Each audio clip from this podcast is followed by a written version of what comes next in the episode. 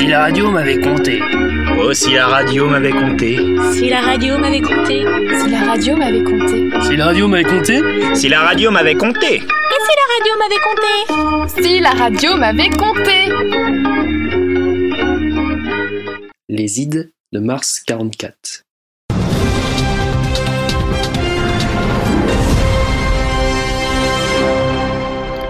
Citoyens mâles, nés de parents qui ne sont pas esclaves, avez.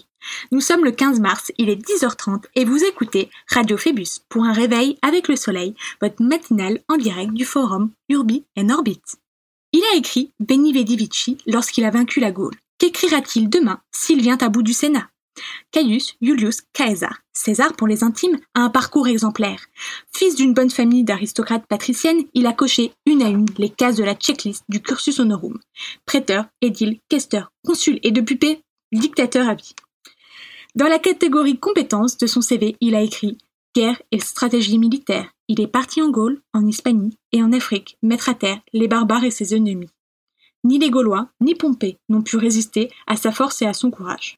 Aujourd'hui, c'est l'une de ces célèbres allocutions que le Sénat s'apprête à entendre. Une allocution très attendue par ses supporters, mais aussi par ses adversaires. César doit s'exprimer au sujet du conflit avec les Parthes et se justifier des accusations manifestées contre lui. En effet, dans le camp de l'opposition, la tension monte et les langues se délient. César cherche-t-il à devenir roi? Le Sénat acceptera-t-il de le nommer roi pour gagner la bataille contre les Parthes? Car les oracles grecs l'ont prédit depuis des siècles, seul un roi parviendra à les vaincre. Pour couvrir l'événement, notre envoyé spécial sera sur place en direct du forum.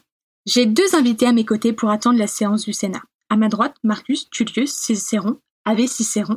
Ave On vous connaît pour vos talents d'avocat et de consul. Entre tenir une plume et une épée, vous avez fait votre choix. Ce sera la plume. Vous êtes un grand maître de la rhétorique, mais vous n'êtes pas, peut-être, le maître de la chance. Vous avez choisi Pompée contre César, vous avez gagné l'exil.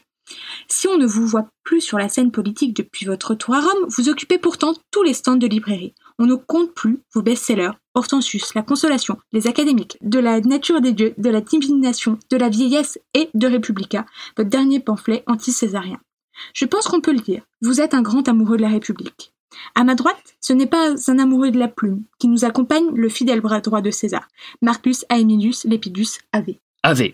Vous avez été nommé proconsul et maître de la cavalerie par César. On peut dire ainsi que vous êtes le vrai homme de César. César sera peut-être nommé roi, comme je l'ai dit, d'ici une heure. Mais Cicéron, pensez-vous vraiment que le peuple veut d'un roi? Écoutez, selon moi, le peuple désire autant avoir un roi qu'il désire mourir d'une famine. Il le désire autant que, les Troyens ont voulu d'un cheval de bois rempli de soldats ennemis, si vous me permettez. Ainsi, me de, me demander si Rome veut d'un roi est comme demander si les Gaulois ont voulu de la domination romaine. Si tel était le cas, nous aurions, je pense, eu moins de rébellions de la part de barbares imbibés de potions magiques. Et pour parler de faits concrets, afin d'étayer mon argumentaire, comme il faut le faire dans tout débat, je vous conseille d'alors la lecture de l'ensemble de mes ouvrages pour comprendre comment tenir un débat digne de ce nom. J'y fais référence notamment aux pages 56, 67 et 90 de mon chef-d'œuvre, Hortensius, mais aussi aux pages 45, 34 et 82. Nous avions convenu que les placements de produits devaient être discrets, Cicéron. Pourriez-vous répondre à la question, je vous prie Bref, je disais, pour étayer mon point de vue de faits concrets, je citerai les événements survenus lors de la fête des Lupercales. Il y a donc un mois à peine aux ides de février. Pendant cette fête de purification de la ville de Rome, où, comme tout le monde le sait, deux jeunes hommes, autant vêtus qu'Adam le jour de sa naissance, sont chargés de courir dans tout Rome pour fouetter les femmes avec des lentilles de peau de boucs sacrifiés pour les rendre fertiles et aptes à la procréation.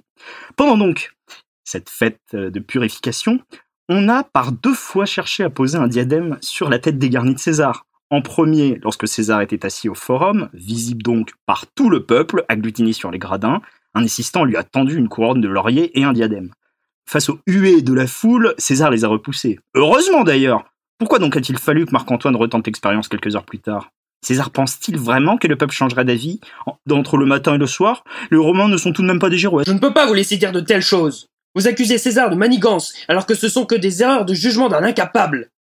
Vous avez bien vu que Marc-Antoine est incapable de gérer Rome quelques semaines seulement, alors ne lui demandons pas d'avoir une once de stratégie politique. Nous ne sommes même pas sûrs qu'il était sobre quand il a proposé la couronne à César. Lépide, votre point de vue sur Marc-Antoine est... Marc-Antoine a la cervelle d'un moineau, nous en convenons tous, d'accord? Mais vous ne me ferez tout de même pas croire Lépide que toutes ces actions ne sont pas préméditées.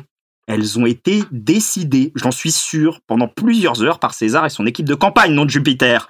Et d'ailleurs, en parlant de l'équipe de communication de César, elle me semble être une sacrée bande de bras cassés. En janvier dernier, déjà, ils avaient posé une couronne de laurier sur une statue de César, un plébéien l'a retiré. Le message était déjà donc limpide. Le peuple désire un roi, autant qu'il désire un- être un gladiateur face au lion. Bien, je vous remercie, Cécéron, de nous avoir partagé votre point de vue détaillé et largement fourni en détail. Laissons maintenant place à notre second intervenant, Lépide. Êtes-vous d'avis que le peuple souhaite d'un roi? Cicéron a raison. Le peuple ne veut pas d'un roi. Il veut César. Il suffit de voir la clameur qui l'accompagne dans les rues. Rappelez-vous quand César a ramené la coupe à la maison. C'était grandiose. De plus, César est une véritable star sur les réseaux. 10 millions de followers sur Instagram, 15 millions sur Twitter. Il est en top tweet dès qu'il prend une décision politique. Regardez quand il a fait voter une augmentation des réserves de blé pour les pauvres. Le hashtag César des Bois était partout sur les réseaux et même sur les murs de Rome. Et pour finir, alors que ses opposants appellent au boycott, regardez combien de personnes viennent voir ces jeux. Lépide, vous dites que César est acclamé par le peuple. Je suis d'avis que c'est par pur altruisme que César a demandé au Sénat d'augmenter les réserves de blé pour le peuple. C'est aussi la beauté de son âme qui le conduit à réaliser autant de jeux à Rome depuis plusieurs mois. Ses décisions politiques sont guidées, j'en suis certain, par son humanisme. Mais pas du tout parce qu'on ne contrôle jamais aussi bien le peuple qu'en lui donnant du pain et du jeu. Soyons francs, Cicéron. L'ensemble du Sénat fonctionne de la sorte. Tous les aristocrates fonctionnent grâce à ce que les plus indulgents appellent du clientélisme et ce que les plus réactionnaires nomment de la corruption. Les aristocrates offrent du pain, de l'argent, leur protection ou encore des hautes positions à Rome contre la certitude que ses clients les soutiendront dans toutes les entreprises politiques et militaires. César l'a bien compris. Il joue à ce jeu mieux qu'aucun sénateur. En devenant roi, il risque de réduire en poussière tout ce système, de réduire à néant le pouvoir des aristocrates. Cicéron, ne soyez pas mauvais joueur, car nous savons tous que vous êtes déjà perdu. Vous vous êtes écrasé face à César. Allez donc écrire vos livres où on ne capte pas la Wi-Fi. Restez-y et laissez César gagner. Rien ne peut plus se mettre sur son chemin. Messieurs, messieurs, s'il vous plaît. Voyez-vous, Lépide, je, je concède que les sénateurs utilisent le clientélisme aussi facilement que Marc-Antoine vide un verre de vin, mais ils n'ont pas assez d'ego pour parler d'eux à la troisième personne. Ne circule pas dans Rome de la toche pourpre du triomphateur dans un siège doré accompagné de lecteurs et de faisceaux. On dirait un pan qui fait la roue de fierté. Dois-je aussi vous rappeler qu'il a donné son nom à un mois et à une tribu? Il faut le rappeler qu'il n'est pas sorti de la cuisse de Jupiter, pardi Il ne descend certes pas de Jupiter, mais de Vénus, déesse de l'amour et de la victoire. Elle lui a donné quatre grandes victoires. Les Gaules, l'Hispanie, l'Afrique et la Grèce. Toutes ces victoires, César les dédie à Rome. Ses soldats, comme l'ensemble des Romains, le vénèrent pour cela. Mais il est vrai qu'il est difficile pour vous de comprendre cela. Vous tenez un stylo. Mais, mais voyons, Lépide, vous me critiquez de n'avoir comme arme qu'un stylo alors que vous avez reçu, par César, je le rappelle, un triomphe pour une guerre que vous n'avez pas menée. Alors ne venez pas jouer les coqs de basse-cour. Je ne vous permets pas Moi, je me le permets. En parlant de coq, vous dites que César a gagné contre les Gaulois. Exact. Ce ne sont que des barbares sans cervelle. Est-ce vraiment glorieux de battre des barbares sans cervelle? César dit dans son livre, et je cite, attendez, je prends mes notes, si les Gaulois sont ardents et prompts à entreprendre une guerre pour supporter les désastres, leur esprit est mou et sans résistance. Ainsi, les vaincre est aussi glorieux que de battre un enfant de 5 ans au Monopoly, lorsqu'on l'en a 30. Et qu'avez-vous donc à dire sur les soldats? Ah, les soldats, parlons-en. Vous dites qu'ils vénèrent César, ils ne vénèrent que le breuvage qu'il leur donne. César le dit, pas de vin, pas de soldats. Et je rajouterai que pas de soldats, pas de guerre. Pas de guerre, pas de victoire. Pas de victoire, pas de triomphe. Pas de triomphe, pas de César. Et pas de César, pas de César. Ne venez pas me dire que ces guerres sont pour Rome. Elles ne sont que pour César. Vous avez tort Messieurs- merci messieurs d'avoir partagé vos points de vue. Nous allons maintenant rejoindre Appia Sainte-Barbara dans les rues de Rome pour avoir directement l'avis des Romains.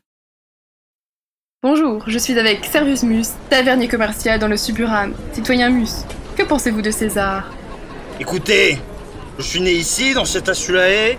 L'Insulae, pour les optimates parmi vous, qui ne peuvent pas s'imaginer ce que c'est. C'est un lieu dans lequel la majorité des Romains vivent. Nous rappelons à nos auditeurs les plus jeunes que les optimates s'opposent aux réformes politiques des populares au profit des classes les plus basses de notre population. Une division qui remonte au début de notre République, mais qui continue d'agiter le débat politique. Exactement. C'est pourquoi je voudrais revenir sur le sujet des insulae. Car on est très loin des villas du Palatin. Ici, on parle des bâtiments tellement grands qu'on n'en voit pas la fin. 5 et 6 étages. Moi j'étais au sixième. Alors si on rajoute le bruit et l'odeur, et puis le froid, le froid en hiver, la chaleur, la chaleur en été. Mais le problème numéro un reste les incendies. Encore un il y a deux jours, c'est sans arrêt. Et César? Bah, César, il est né dans un Asulae. C'est un peu quelqu'un du peuple comme moi. Et pour moi, ça compte. Jamais depuis les Gras qu'un homme ne s'est soucié de nous comme lui. Il a épousé la fille de Marius, en première noce après tout. Oui, enfin, je me méfie. Hein. Comme d'autres, César sait très bien ce qu'il fait en, en ralliant la cause des populares. Et puis, il est né dans une insulae, ça ne veut rien dire. C'était pas du tout la même que la tienne. Il est né dans l'aristocratie, ne l'oublions pas. En attendant, les logements, ils sont de plus en plus chers et personne ne fait rien. Oh là là, ma belle-sœur parle toujours des malus. Mais on a de quoi manger, on va pas se plaindre. Et puis il y a toujours les jeunes du cirque et avec César, ils augmentent. Et vous, vous êtes pour quel gladiateur Pour le petit pic là-bas. Oui, pour le picte. Le roux, ça fait, ça fait deux fois qu'il est pas mort, il se défend bien. Maintenant, j'ai avec moi François le Gaulois, barbare de l'Ouest, en voyage d'affaires à Rome. Que pensez-vous de César J'aime beaucoup César. Il a un certain charisme, il dégage quelque chose, quoi. Après, moi, j'aimerais en profiter pour mettre en avant qu'à Marseille, on fait du commerce avec Rome depuis déjà longtemps. Mon fils est scolarisé dans une école où il apprend le latin en première langue. Ça suffit avec cette image détestable et mensongère de la Gaule chevelue. Aux commentaires sur la guerre des Gaules et aux affabulations, je dis stop. Mais il a dit qu'on était fortissimés quand même. Non, non, c'était les Belges. Qu'est-ce qu'elle dit l'autre fada là? Je suis en bonne compagnie avec Maria quelque chose en PH et un Y. Barbare de l'Est, venu voir sa cousine mariée dans l'aristocratie. Alors madame, que vous inspire la situation actuelle de César à Rome? Écoutez, je ne suis pas particulièrement surprise de la tournure des événements. Rome et République sont des mots antithétiques. Cette notion, comme celle de la citoyenneté, ne sont juste euh, pas romaines. La royauté, c'est plus simple comme concept, plus adapté à la mentalité romaine. Nous sommes de retour en studio. Je suis toujours en compagnie de Cicéron et Lépide pour continuer notre débat sur les aspirations de César à devenir roi. Messieurs, nous avons souligné à plusieurs reprises les fines capacités de César en matière de stratégie. Il est donc impossible de penser qu'il n'a pas prévu un héritier digne de ce nom, capable de préserver la royauté qu'il aurait mis en place. Ainsi, selon vous, Cicéron, quel pourrait être cet héritier? Selon moi, encore une fois, le, choix de César sera pour les Romains pareil à l'ouverture d'un Kinder Surprise, vous voyez un petit peu. Après le moment d'exaltation de la nouveauté, viendra une réflexion sur l'utilité du cadeau. César peut, comme d'anciens rois, choisir de mettre sur le trône un de ses enfants. Soyons sérieux, Cicéron. Brutus est défavorable à la politique de César et Césarion est un bâtard barbare. Qui voudrait du fils d'une égyptienne à Rome? Personne ne veut l'influence néfaste de Cléopâtre. L'énumération des prétendants est un exercice rhétorique, Lépide. Votre esprit paresseux semble avoir besoin de la lecture de mes ouvrages pour le comprendre. Consultez les pages. je vous Cicéron, s'il vous plaît Je disais donc qu'après Brutus et Césarion, la troisième possibilité est Marc-Antoine. C'est un idiot égoïste, opportuniste, incapable de gérer une situation d'urgence. Une nouvelle fois, Mar- Marc-Antoine a la cervelle d'un d'un- d'un moineau, nous, nous en convenons. Mais veuillez cesser de m'interrompre, s'il vous plaît. Un autre choix de successeur peut être Octave, son neveu. Il est encore jeune, mais il a l'esprit perspicace, je ne vois pas d'autre choix. Je suis pourtant le bras droit de César et je suis compétent. Attendez donc sa mort avant de poser votre candidature. En évoquant la mort de César, les sénateurs sont largement défavorables à lui. N'a-t-il pas peur des représailles lépides Vous savez, César a un côté Big Brother. Il est connu qu'il est facile d'avoir des informations dans toutes les sphères lorsqu'on est riche comme Crésus. Ah. César est informé du moindre geste d'un traître. Il sait quand il quitte sa maison, ce qu'il mange, et même quand il se mouche. Il connaît les traîtres et leurs motivations. Certains sont des idéalistes de la République, d'autres sont des opportunistes. Euh, on parle bien de Marc-Antoine, là. Je disais donc que César les connaît, mais ce sont des chatons inoffensifs à ses yeux. Il a renvoyé ses gardes du corps et il il y a quelques mois, il a refusé l'armée que lui proposait le Sénat. Il n'écoute même pas sa femme qui rêve de sa mort depuis quelques jours. Mais en même temps, les rêves de femme... euh, Bref, César est intouchable, les dieux le protègent. Donc, selon vous, Il n'a pas peur d'un assassinat? Non. Comme je vous l'ai dit, c'est Big Brother. Il sait tellement de choses avec ses espions qu'il aimerait presque un petit peu de surprise de temps en temps. Hier soir, par exemple, on mangeait avec Decimus. Et alors qu'on refaisait le monde, une bière à la main comme tout homme qui se respecte, Decimus lui demande Quelle serait la meilleure mort pour toi, César? Et vous savez ce que César lui a répondu? Celle à laquelle je ne m'attends pas. C'est pourtant simple. Moi Attendez donc peut-être un peu avant de poser votre candidature, Lépide. Celle à laquelle je ne m'attends pas.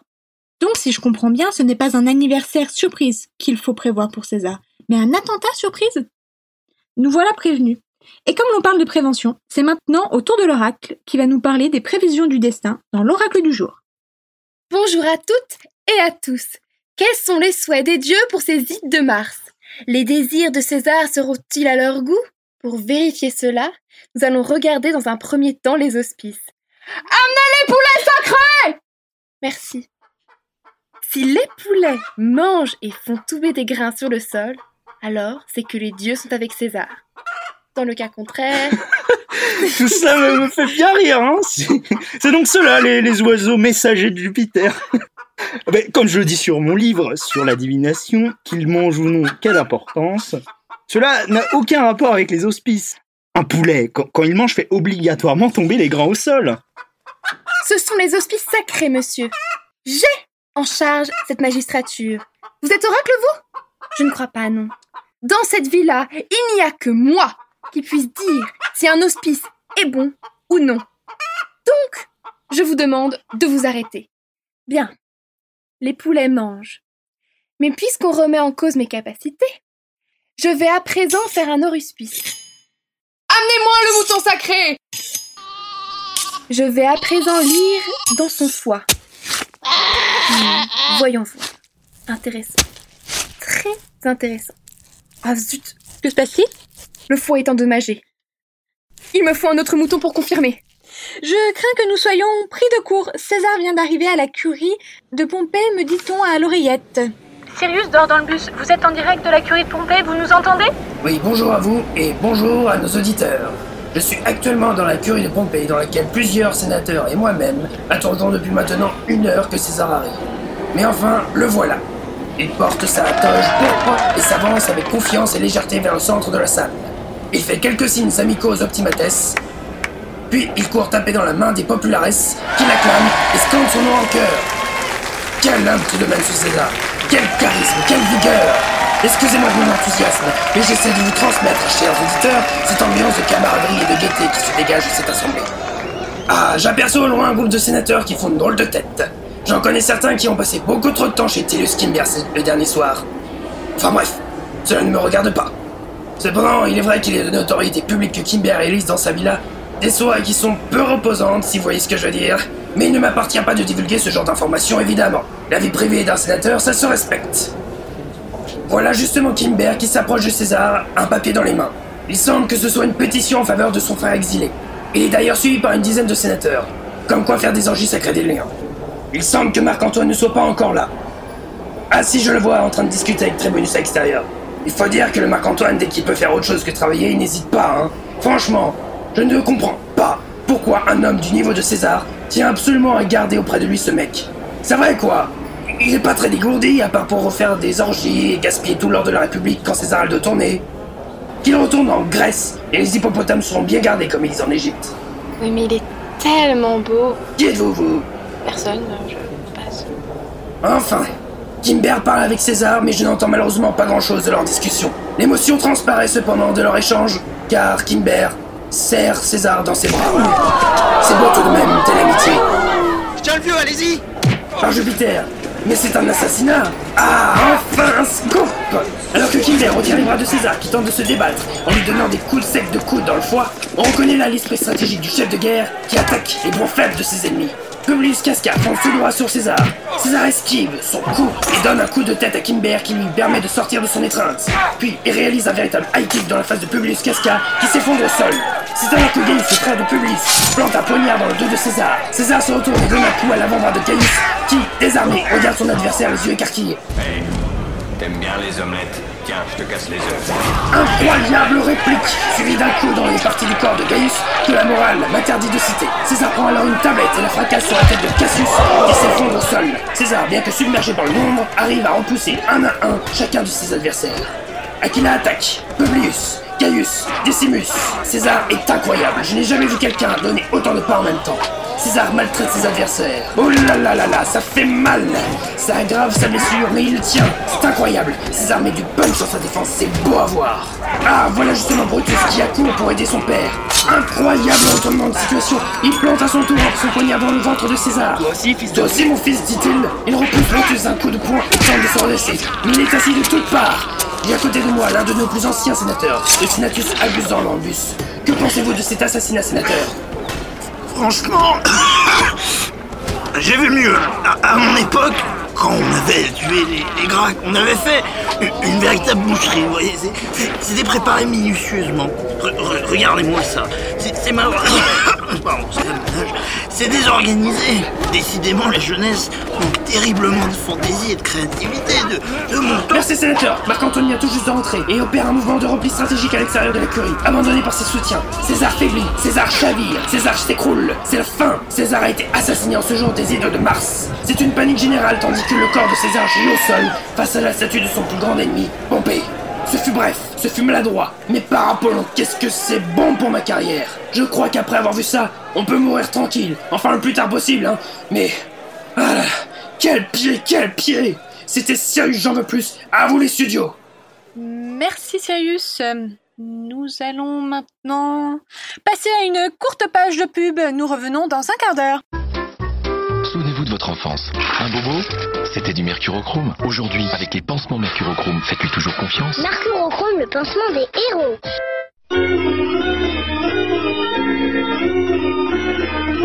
Si la radio m'avait compté. Oh, si la radio m'avait compté. Si la radio m'avait compté. Si la radio m'avait compté. Si la radio m'avait compté. Si la radio m'avait compté. Et si la radio m'avait compté Si la radio m'avait compté